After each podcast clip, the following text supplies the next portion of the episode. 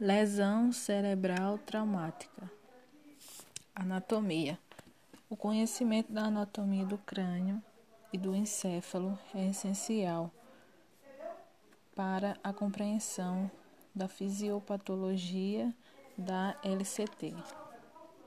O couro cabeludo é a camada mais externa que recobre a cabeça e proporciona certa proteção ao crânio e ao encéfalo. O crânio é composto por vários ossos que se fundem em uma única estrutura durante o desenvolvimento da criança.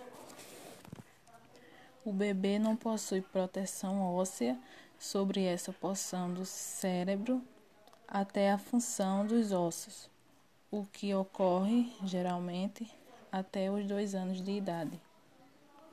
O cérebro localiza-se do outro lado do espaço subdural e é coberto intimamente por duas camadas menígeas adicionais, a aracnoide e a pia mater.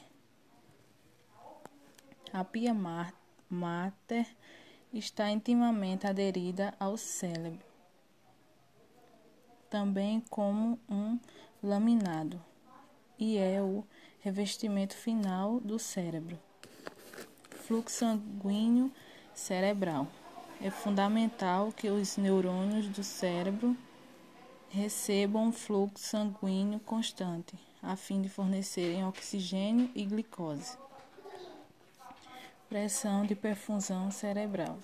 A pressão de perfusão cerebral corresponde à pressão necessária à circulação de sangue pelo órgão e assim a manutenção do fluxo sanguíneo e do suprimento de oxigênio e glicose às exigentes células cerebrais.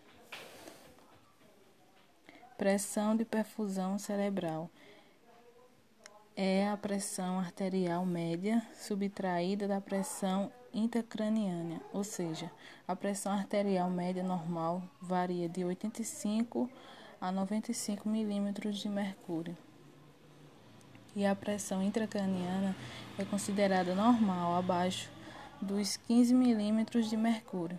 Portanto, a pressão de perfusão cerebral está normalmente entre 70 e 80 milímetros de mercúrio.